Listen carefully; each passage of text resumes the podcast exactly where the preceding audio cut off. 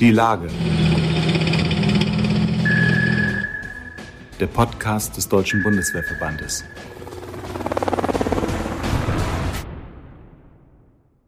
Herzlich willkommen zum Podcast des Deutschen Bundeswehrverbandes. Mein Name ist Franziska Kelch.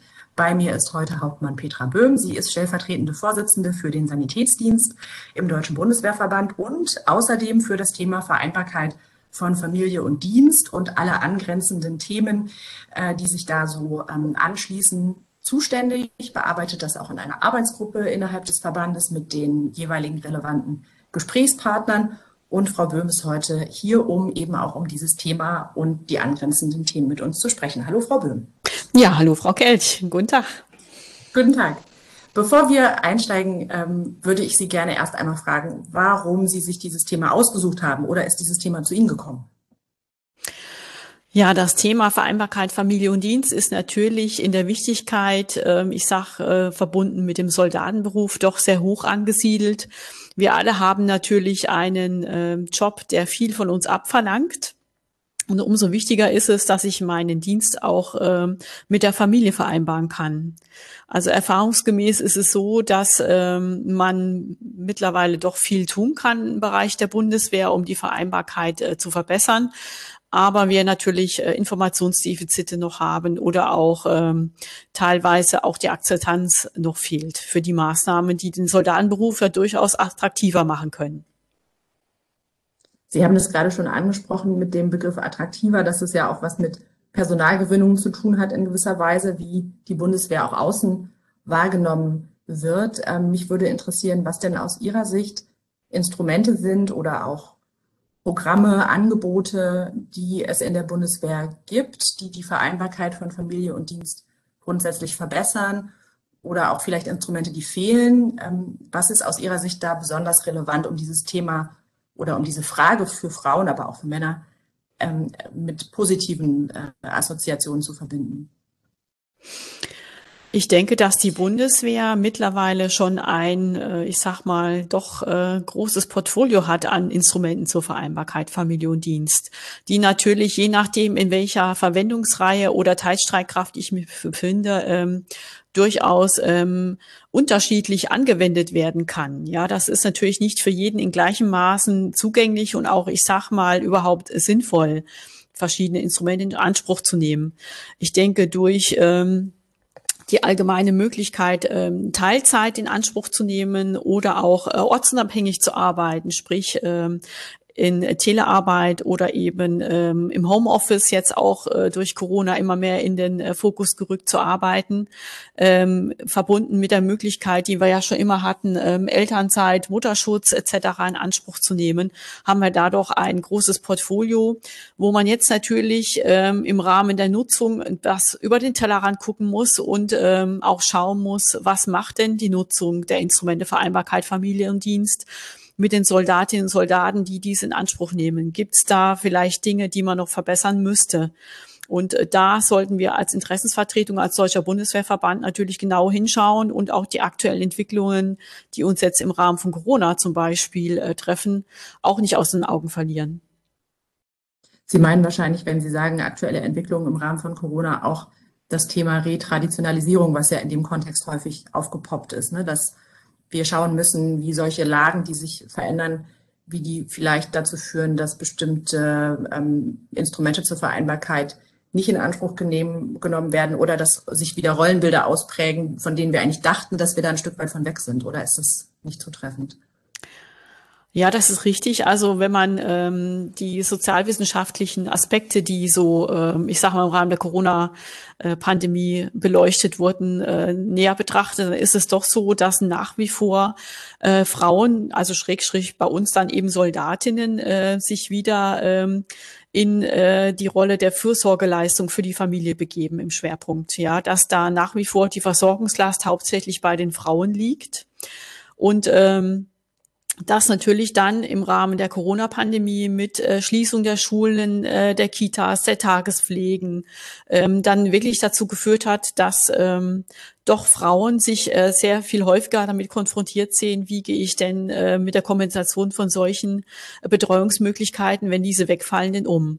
Und das ist, glaube ich, schon so ein bisschen eine Retraditionalisierung, die man da sehen kann, ähm, wo wir natürlich ähm, gerade in der Bundeswehr ähm, doch bemüht sind, ich sag mal, das in einigermaßen verträglicher Art und Weise zu kompensieren, aber ähm, ja, es ähm, einem auch nicht einfach gemacht wird. Ich sag's mal so. Da sieht man ja auch, dass man die Dinge immer nur ein Stück weit kontrollieren kann. Ne? Also wenn extern außerhalb der Bundeswehr Angebote wegbrechen, dann kann die Bundeswehr das sicherlich nur bedingt auffangen und dann ist es ja auch eine in, in irgendeinem Zusammenhang auch eine Mentalitätsfrage. Ne? Wer, wer fällt warum wieder in diese in diese Rollen zurück.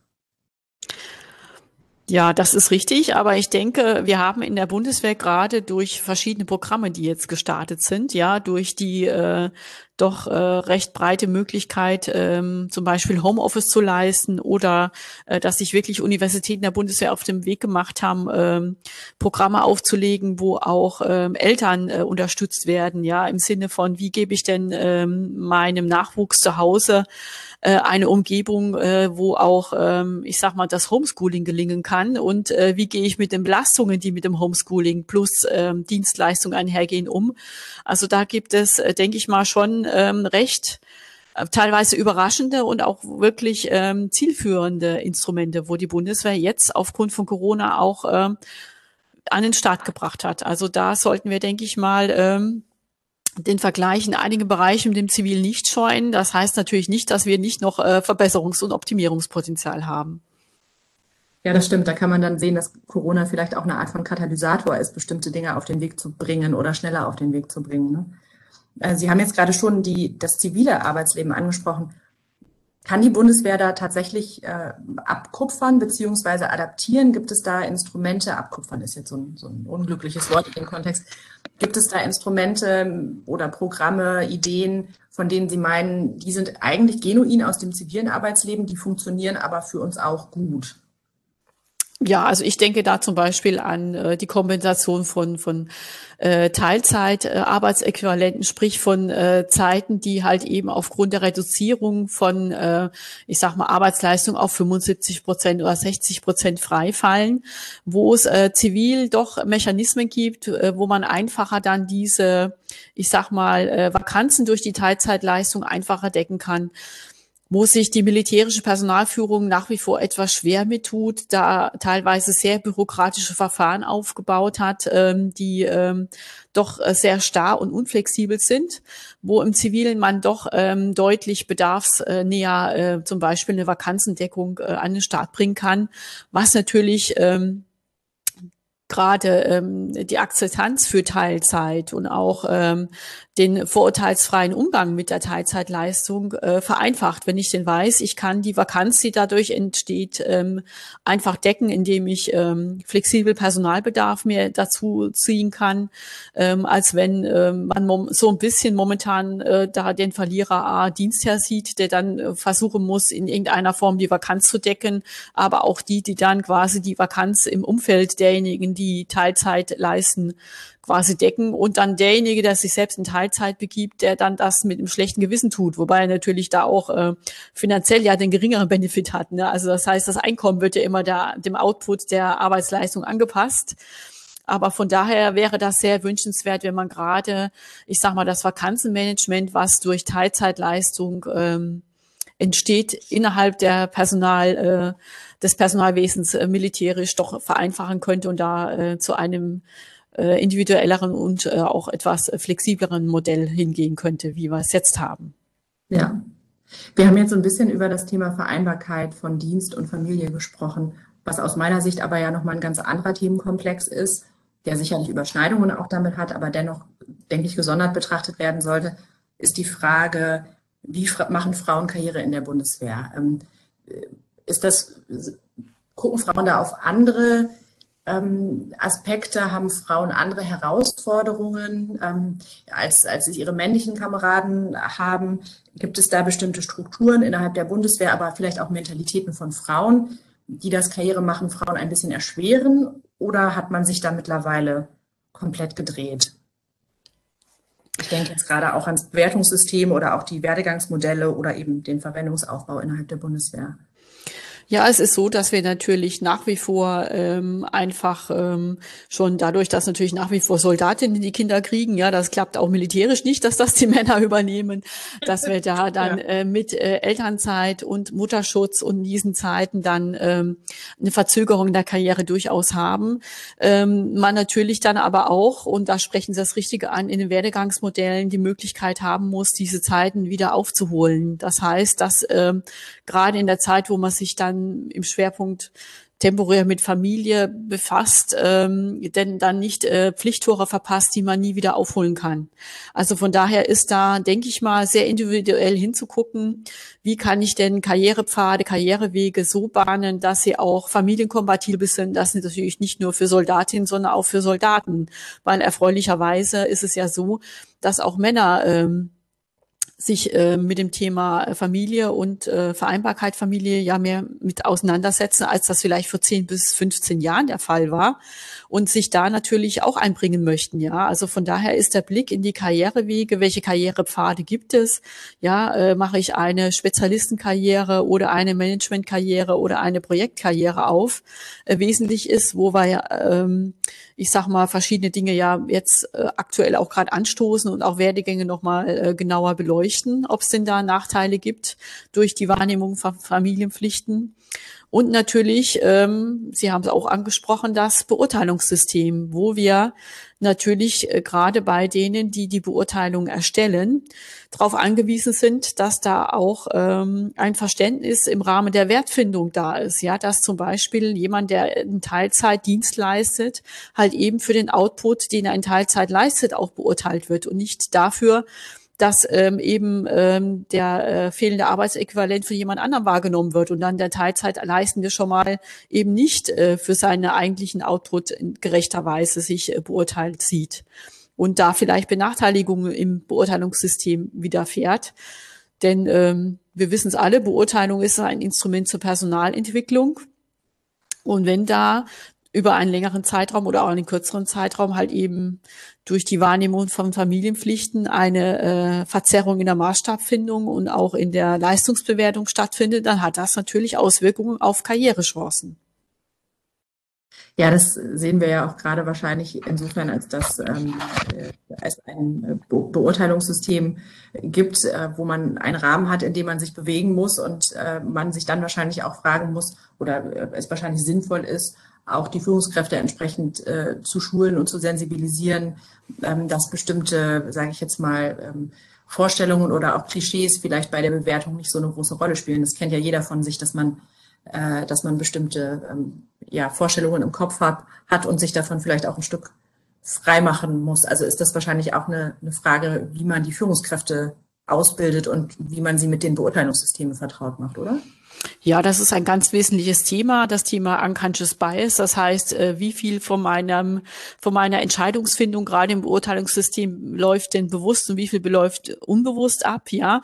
Dass man vielleicht äh, von Grundannahmen ausgeht, ja, äh, nach dem Motto, ja, Soldatin XY ist jetzt gerade in Familienpflichten, deshalb ähm, kann man vielleicht auch bei dieser Bewertung dann etwas nachrangiger die Leistungsschnitte setzen, ja, ohne das mit der Soldatin und dem Soldat, der gerade Familienpflichten wahrnimmt, wirklich zu besprechen und dann ähm, unbewusst eine Entscheidung vorzubahnen, äh, die man natürlich dann aufgrund seiner eigenen Schubladen, die man sich so gebildet hat, trifft. Ja, das ist ein großes Thema und äh, gerade die Sensibilisierung für unconscious bias bei den äh, Führungskräften ist ähm, für mich ein Thema, was ähm, zwingend notwendig ist, um gerecht äh, beurteilen und bewerten zu können und natürlich, ähm, ich sag mal, die gängigen Stereotypen, die wir so in der Gesellschaft ja wiederfinden, ja, wo man doch einige, ähm, ich sag mal, Leistungsmarker durchaus noch männlich belegt und besetzt so im Kopf an seinen eigenen Nischen, die wir durchaus hinterfragen müssten. Ja, also von daher ist ähm, die Sensibilisierung von Vorgesetzten bei der Leistungsbewertung ein ganz wesentliches Thema, aber auch grundsätzlich, ich sag mal, ähm, dass sich Vorgesetzte mit äh, den Informationen rund um das Thema Vereinbarkeit Familie und Dienst grundsätzlich auseinandersetzen, damit sie auch ihre äh, Soldatinnen und Soldaten ähm, mit den notwendigen Informationen äh, quasi versehen können, um auch äh, die Dienstleistung in einem Rahmen zu ermöglichen, die halt eben ähm, auch die Ausschöpfung des vollen Potenzials von Soldatinnen und Soldaten XY überhaupt ermöglichen. Das ist schon ein wirklich wesentliches Thema. Würden Sie sagen, dass es ähm, vielleicht auch, nicht nur, aber am anderen Ende sozusagen des Themas auch eine Frage ist, wie man mit Soldatinnen spricht, wie man ähm, es schafft, Mentalitäten dort vielleicht zu verändern äh, oder den Blick zu weiten, insofern als dass Frauen ähm, in der Art, wie sie Netzwerke bilden, wie sie sich auch für Verantwortung und vielleicht auch für gefährliche Situationen zur Verfügung stellen, dass es auch eine Mentalitätsfrage bei den Soldatinnen ist, die man, mit der man irgendwie arbeiten kann, sollte oder müsste? Ja, also ich denke mal, ähnlich wie bei den Männern ist nicht jede Soldatin äh, für einen Job als äh, Fallschirmspringer oder Fallschirmspringerin geeignet. Ja, also ich denke mal, es muss schon jeder ähm, auch ähm, eine Tätigkeit leisten in der Bundeswehr, mit der er sich identifizieren kann und die auch leisten kann. Also von daher ähm, ist es so, dass wir natürlich dann ähm, Soldatinnen durchaus mehr zutrauen können für mein Empfinden, gerade auch beim Thema Auslandseinsatz. Ähm, wir Soldatinnen ja nach wie vor ähm, mit dabei sind und auch äh, vollwertige äh, Mitglieder sind in der Crew dann, die eben ins Ausland geht. Aber äh, dass da vielleicht bei einigen Vorgesetzten noch ähm, so ein bisschen Ressentiments da sind, eine Soldatin ähm, da äh, gleichberechtigt und gleichwertig einzusetzen, das ist schon zu beobachten, ja. Und mancher Vorgesetzter vielleicht auch im guten Willen da Soldatinnen auch äh, schützen möchte, ja, vor einigen Tätigkeiten. Und ähm, man muss natürlich auch sagen, wenn man sich Statistiken anguckt, dass auch nicht alle Tätigkeiten der Bundeswehr für Soldatinnen äh, gleichermaßen attraktiv sind, ja. Also wir haben zum Beispiel ähm, es doch so, dass äh, Frauen mit deutlich ähm, zielgerichteteren Vorstellungen in die Bundeswehr eintreten. Das heißt, die haben dann doch einen, einen Karriereweg im Kopf, wo sie sagen, da möchte ich mich gerne hinentwickeln wo äh, männliche Bewerber zum Beispiel in den anderen Stellen sich noch deutlich breiter beraten lassen. Also Frauen sind da schon ein bisschen ähm, ähm, fokussierter, was ihren Karriereweg angeht. Und von daher, es gibt Unterschiede zwischen Männern und Frauen, ganz klar, die wird es auch immer geben. Äh, aber das grundsätzliche Zutrauen ähm, in die Soldatin, ich denke mal, da könnte man durchaus noch etwas tun beim Vorgesetzten und äh, da auch wirklich ähm, in allen Laufbahnen, allen Verwendungen äh, den Frauen die gleichen Möglichkeiten einfach zu eröffnen. Ich denke, da äh, haben wir noch so ein bisschen auch ähm, einfach am Mindset zu arbeiten bei dem einen oder anderen Vorgesetzten und auch Vorgesetzten mittlerweile, muss man sagen. Sie sind ja auch militärische Gleichstellungsbeauftragte äh, bei Ihnen äh, im äh, Kommandosanitätsdienst in Koblenz. Was sind denn Fragen oder Probleme, ähm, mit denen die Menschen besonders häufig zu Ihnen kommen? Sind das vorwiegend A, Frauen, die zu Ihnen kommen? Und B, was wollen die meistens? Was, was, äh, was für Fragen haben die oder was für Probleme haben die? Kann man das sagen oder ist das total breit? Also wir haben natürlich bei dem äh, Thema Gleichstellung ähm, erstmal das große Thema der chancengerechten ähm, Teilhabe von Soldatinnen natürlich, was wir mit vorantreiben, was äh, Beurteilung angeht, aber auch Auswahlverfahren etc., was äh, einen großen Rahmen einnimmt und in der Beratungsleistung natürlich der allgemeine Umgang miteinander, ähm, leider nach wie vor auch das Thema sexuelle Belästigung, allgemein bei der Gleichstellungsbeauftragten ja auch Prävention und auch der allgemeine Umgang miteinander. Ähm, dann haben wir äh, den Themenkomplex, ähm, ich sag mal, äh, der Dienstgestaltung. Wie gestalte ich den Dienst? Familienfreundlich, was sehr viel nachgefragt wird. Mittlerweile erfreulicherweise von äh, fast äh, gleichermaßen Frauen und Männern hier. ja, was in die Beratungsleistung einfließt. Also es ist äh, das klassische Bild der Frauenbeauftragte, denke ich mal, das äh, sich nach wie vor immer noch in den Köpfen so bei einigen ähm, widerspiegelt, wenn man darüber spricht, was macht denn die Gleichstellungsbeauftragte? Also es ist schon lange nicht mehr so.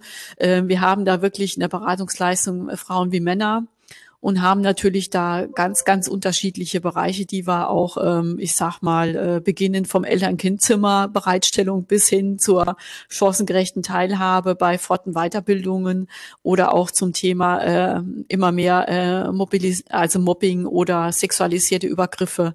Also da ist wirklich eine ganz große Bandbreite drin, was die Gleichstellungsbeauftragten beitragen. Immer mehr auch im, im Fokus das Thema Kommunikation ähm, weil manchmal ähm, man mehr übereinander als miteinander spricht, ja, und dann ähm, da wirklich die Gleichstellungsbeauftragte auch so ein bisschen ähm, so den Katalysator bildet und dann erstmal wieder Gespräche in Gang bringt, wenn den Fronten sehr verhärtet sind. Ja, oder auch ähm, bei äh, allgemein, ich sag mal, Thema Telearbeit jetzt oder Homeoffice ja auch die Führungsleistung der Vorgesetzten eine andere ist als die, wenn ich die Menschen hier äh, vor Ort sitzen habe und die auf die jederzeit zurückgreifen kann. Also da ist schon ähm, in der, der Führungsleistung ähm, von den Vorgesetzten auch einiges verlangt äh, im, im täglichen Umgang, im Verhalten, sich äh, darauf einzustellen auf die neue Situation, ja, oder äh, da auch dann wirklich chancengerecht mit den Soldatinnen und Soldaten umzugehen. Also das ist schon ein weites Feld, wo hier Informationen und auch Beratungsleistungen von den Gleichstellungsbeauftragten abverlangt wird. Ich finde es interessant und auch gleichermaßen schön zu hören, dass Sie sagen, dass gerade wenn es um das Thema Familie und Vereinbarkeit von Dienst und Familie geht und allem, was da dran hängt, dass da auch mittlerweile ebenso viel Männer wie Frauen sich an Sie wenden. Das finde ich interessant, gerade auch mit Blick darauf, dass das ja ein deutlicher Indikator dafür ist, dass wir uns hinbewegen zu einem ähm, ja, gleichgestellten Verantwortlichsein für Familie und alles, äh, was darum kreist. Ähm, ja, Entschuldigung. Ja, also man muss sagen, wir haben natürlich auch jetzt äh, gerade im Bereich des Sanitätsdienstes auch ähm, die das Situation, dass wir teilweise wirklich Soldaten-Ehepaare haben, ja, wo beide ähm, in Uniform stecken, sozusagen beide Elternteile. Was es dann natürlich, ähm, gerade wenn äh, man noch unterschiedlichen TSK Milorg-Bereichen angehört, ja, es sind ja nicht alle dann nur im Z-Dienst, sondern auch bei Herr Luftwaffe Marine, ähm, quasi verortet, ja, das eine Elternteil da, das andere da, was natürlich ähm, die Personalbetreuung auch durch BAPers schwieriger macht. Ne? Man hat dann quasi ähm, an so ähm, Wegestrecken wie ich möchte jetzt BS werden oder ich äh, muss von A nach B versetzt werden, dann ähm, doch deutlich mehr Menschen, die da ähm, bei der Karriereplanung Player sind mit am Tisch, ne? bei äh, Personalentwicklungsgesprächen etc., wenn beide soldatisch äh, verortet sind.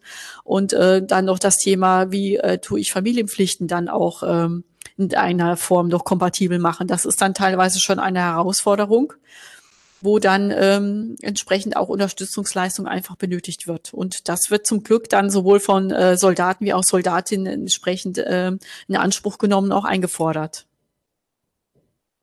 Frau Böhm, ich würde gerne abschließend Sie darum bitten, wenn Sie mögen, vielleicht einmal ein bisschen zu bilanzieren. Denn Frauen dienen ja nun seit 20 Jahren in allen Laufbahnen, in allen Teilstreitkräften, in allen Uniformen.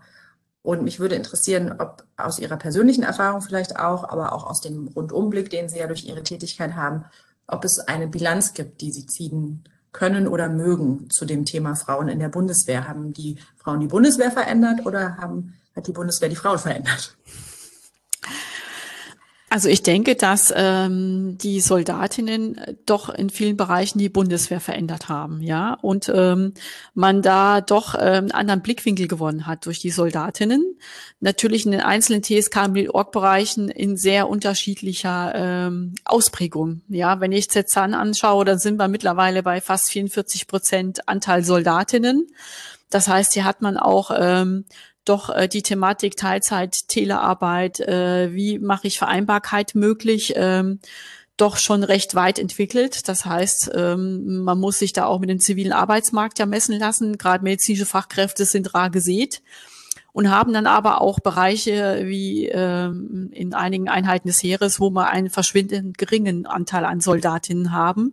Ja, die liegen zwischen sechs und acht Prozent Frauenanteil oder Anteil an Soldatinnen.